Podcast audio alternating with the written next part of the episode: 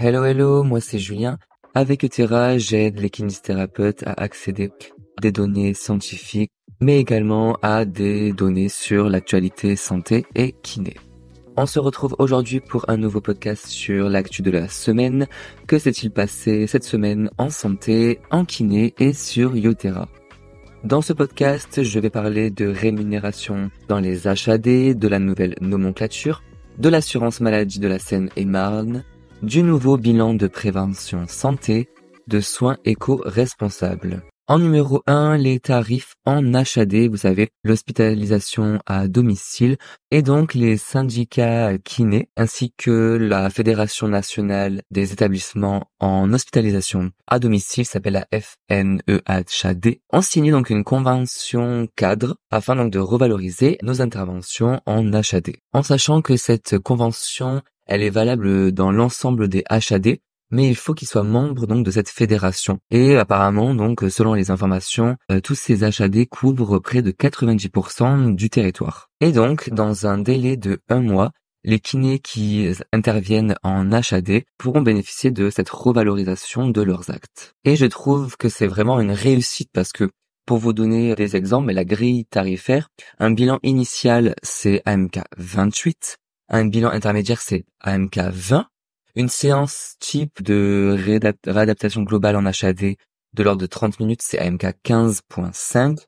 La respi, c'est AMK 10. Enfin, vous verrez la grille tarifaire, mais par exemple, euh, l'indemnité de déplacement, c'est 10 euros. Il y a un forfait de stationnement dans les grandes agglomérations à 5 euros. Enfin, Vraiment, c'est vraiment intéressant ce qu'ils ont mis en place. Et donc, pour savoir si cette convention, eh ben, elle est déployée dans votre HAD, eh bien, il suffit de contacter du coup vos syndicats pour savoir si c'est le cas. Et voilà, après avoir parlé de cette bonne nouvelle, je continue avec la nouvelle nomenclature. Je pense que vous en avez sûrement entendu parler. Si vous n'en avez pas entendu parler, soit vous habitez dans une grotte, soit il faut se mettre au courant parce que la nouvelle nomenclature, et donc cette nouvelle nomenclature, elle se met en place à partir du 22 février. Et pour l'occasion, j'ai sorti une nouvelle mini-formation qui s'appelle Kineboss et c'est tout simplement voilà une formation pour vous apprendre à gérer cette nouvelle nomenclature.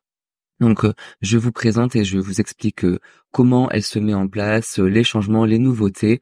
À l'intérieur, j'ai intégré les demandes de d'accord préalables pour que d'une façon simple et rapide, vous voyez si l'acte que vous allez coter a besoin donc d'une demande d'accord préalable. En tout cas, c'est un petit pense-bête pour ne pas dépasser la limite des séances accordées par l'assurance maladie à l'intérieur, j'ai également mis si l'acte que vous allez coter peut, en cas de déplacement à domicile, bénéficier d'une aide, d'une indemnité forfaitaire spécifique de déplacement.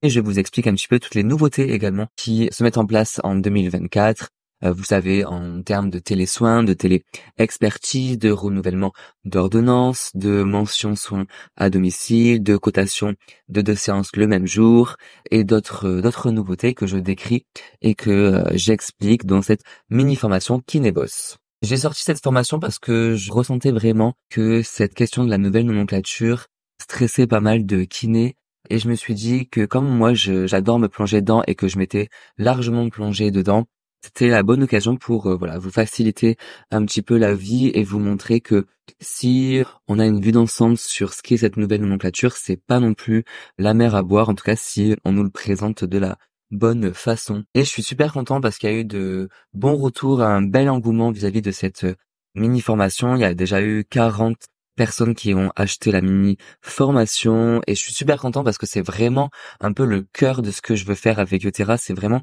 vous apporter des outils euh, innovants parce que dans cette mini-formation, euh, j'ai intégré une euh, NIA qui nous aide donc pour trouver la, la meilleure cotation. J'ai intégré des fiches PDF et vraiment c'est ce que je souhaite faire avec Eutera, c'est voilà vous donner des outils pour vous faciliter la vie et en même temps répondre voilà à des, à des besoins réels dans notre pratique quotidienne quoi.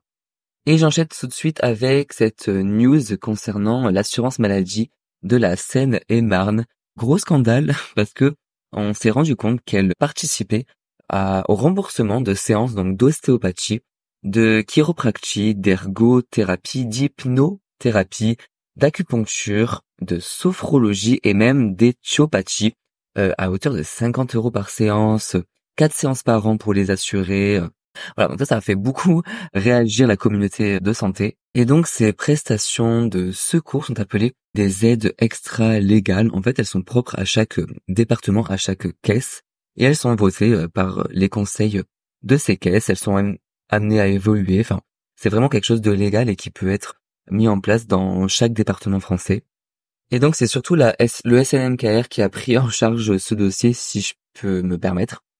Il, euh, il indique donc dans un communiqué donc il a pris contact avec le directeur national de l'assurance maladie et il lui a expliqué qu'après donc un an d'expérimentation, il souhaitait mettre fin euh, à ce dispositif parce que je, je pense que ça a dû questionner pas mal à ce niveau-là. Et pour la suite, on continue avec le bilan de prévention santé. J'ai sorti une vidéo sur les réseaux pour parler de cette nouvelle possibilité pour les professionnels de santé de réaliser un bilan de prévention santé, sauf les kinésithérapeutes. Je vous partage tout de suite le son de cette vidéo. La première fois que j'ai entendu parler du bilan de prévention santé, je me suis dit, mais tiens, ça serait pas un truc fait pour les kinés? Le bilan de prévention santé est déployé depuis le 1er janvier 2024 et les médecins, les sages-femmes, les infirmières et les pharmaciens peuvent désormais faire ces bilans, en tout cas être payés 30 euros. Et ils ont pour objectif de promouvoir des habitudes de vie saines. Mais où sont les kinés? 1, la première étape, c'est de faire un entretien avec votre patient et vous déceler des facteurs de risque comme l'activité physique et la lutte contre la sédentarité. Ce serait pas complètement nous ça. En étape numéro 2, vous faites un entretien motivationnel pour encourager votre patient à adopter des comportements bénéfiques pour leur santé. Et en numéro 3, vous élaborez un plan euh, d'action avec des mesures vraiment concrètes pour que le patient ben, change un peu ses habitudes. Alors c'est une bonne nouvelle, on était tellement nuls en prévention que enfin proposer un plan de prévention santé ça semble super. Par contre, vraiment totale incompréhension sur le fait que les kinés soient exclus de ce dispositif. Et d'ailleurs, si les syndicats veulent nous éclairer vis-à-vis de ça, ben, je suis complètement preneur des réponses. Et pour finir, je voulais vous parler des soins éco-responsables. Alors vous allez me dire, mais qu'est-ce que c'est un soin éco-responsable? Eh bien, vous savez, la promotion de soins éco-responsables, c'est, ça y est, ça devient un axe central pour la planification écologique du système de santé et c'est dans la feuille de route nationale.